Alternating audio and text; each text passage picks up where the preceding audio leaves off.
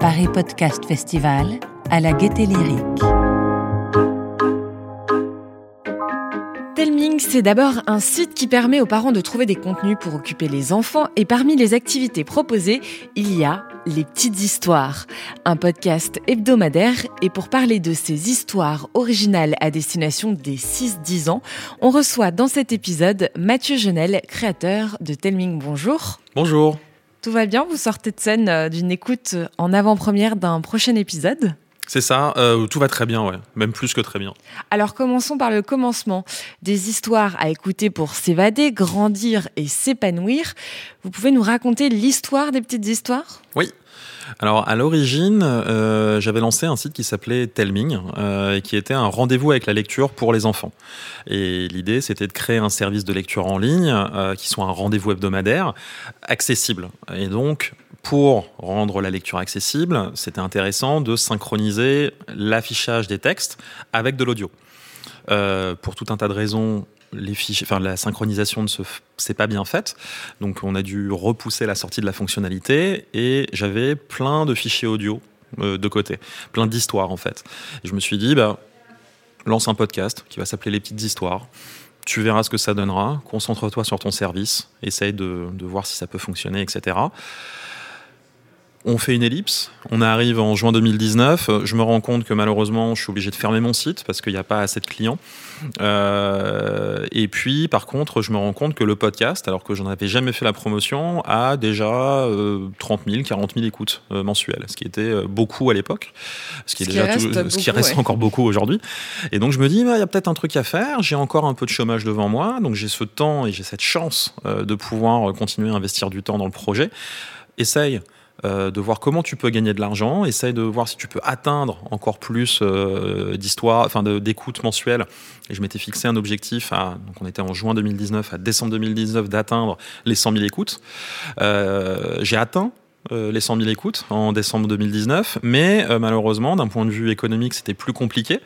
Euh, mais je continue, j'ai continué euh, un peu, euh, et puis bah, le le confinement a changé beaucoup de choses, a fait a révéler les podcasts euh, jeunesse euh, à une grosse partie de la population française.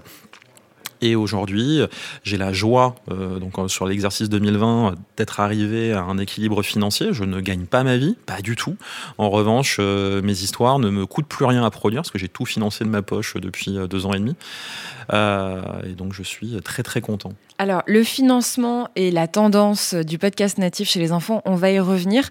Ces petites histoires, vous les écrivez, vous êtes également auteur de ces histoires à destination des enfants. Comment est-ce que vous vous organisez? Il y a un pôle d'auteurs et de comédiens qui travaillent uniquement sur ces petites histoires? Alors uniquement non, mais par contre qui travaillent avec moi, oui. Euh, Aujourd'hui, il y a 100 100 153, pardon, il y a 153 histoires euh, sur les petites histoires. Euh, J'en ai écrit plus de 100. Euh, des auteurs m'ont accompagné au début de l'aventure, lorsque j'avais mon service de lecture pour écrire des histoires. Pendant un certain temps, j'ai été tout seul.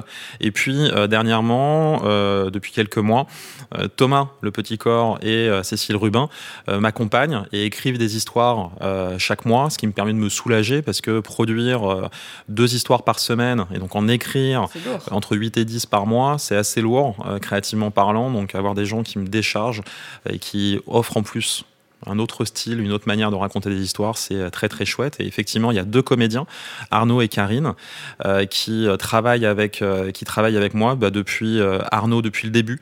C'est la voix historique, on va dire, et Karine nous a rejoint il y a un peu plus d'un an maintenant euh, pour euh, bah, apporter encore plus de, souffle euh, à, l'histoire. Et puis bien évidemment, il y a aussi des ingé-sons.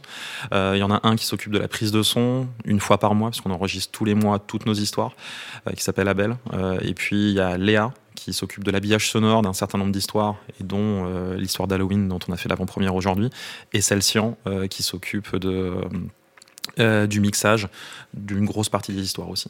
Alors, le, le son dans les podcasts, justement, j'allais y venir. Euh, Il y a une proposition qui est faite dans euh, les petites histoires. On ne peut pas vraiment parler de réalisation. Il y a du bruitage, mais il y a quand même le- l'essentiel du podcast repose sur le jeu des comédiens et sur leur voix. Pourquoi est-ce que vous avez fait ce choix-là? Financièrement parlant, dans un premier temps.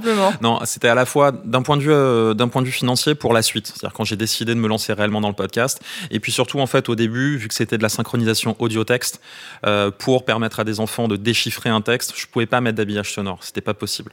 Euh, ça aurait été contre-productif.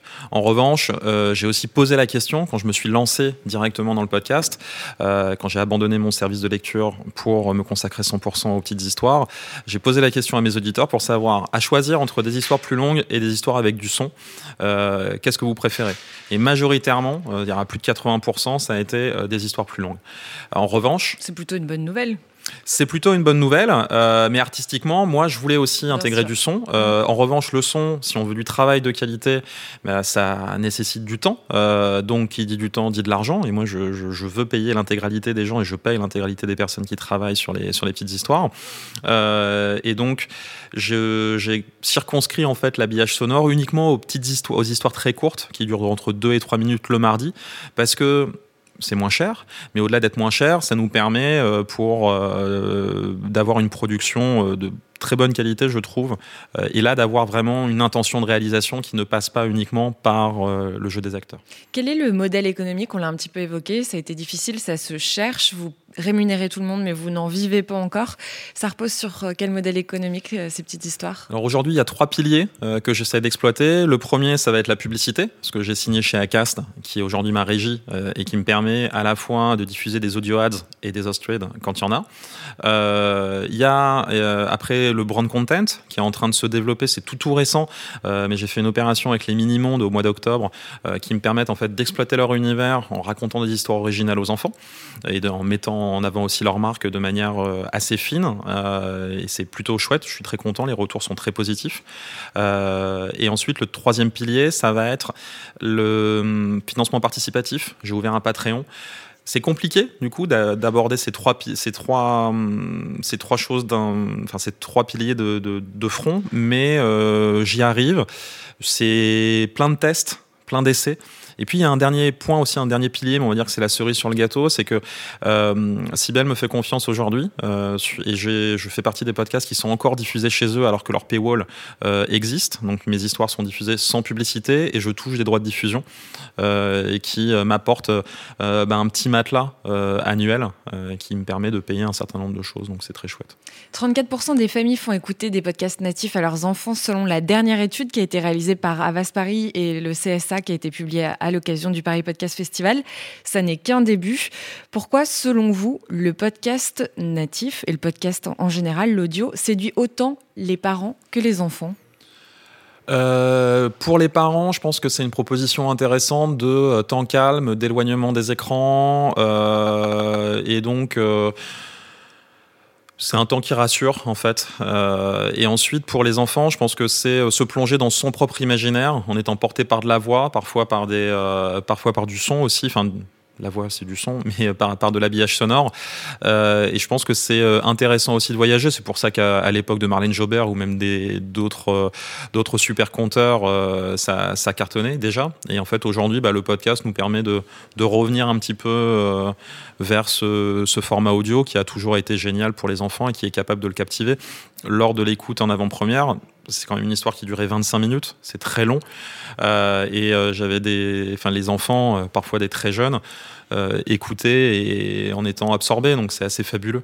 Ça fait plaisir de voir les enfants en écoute, du coup, à l'occasion du Paris Podcast Festival, dans la salle, découvrir votre prochaine production. Ouais, c'est complètement dingue. C'est complètement dingue d'avoir cette chance-là, et je remercie encore bah, les, toutes les personnes du Paris Podcast Festival de m'avoir fait confiance, parce que oui, c'est fou de, de, de voir son public. C'est parce que c'est très compliqué de rencontrer son public quand on est podcasteur.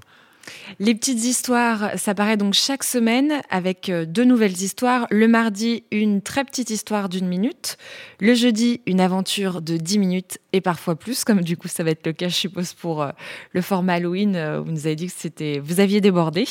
Euh, des histoires donc pour s'évader, grandir et s'épanouir. Un podcast qui se retrouve sur plusieurs plateformes Spotify, Deezer, votre site internet, Acast évidemment, Apple Podcast, on le retrouve partout.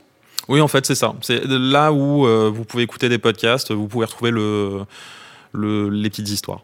Dernière question, euh, Mathieu Genel, donc créateur de ces petites histoires. Votre voix à vous, elle vous sert à quoi?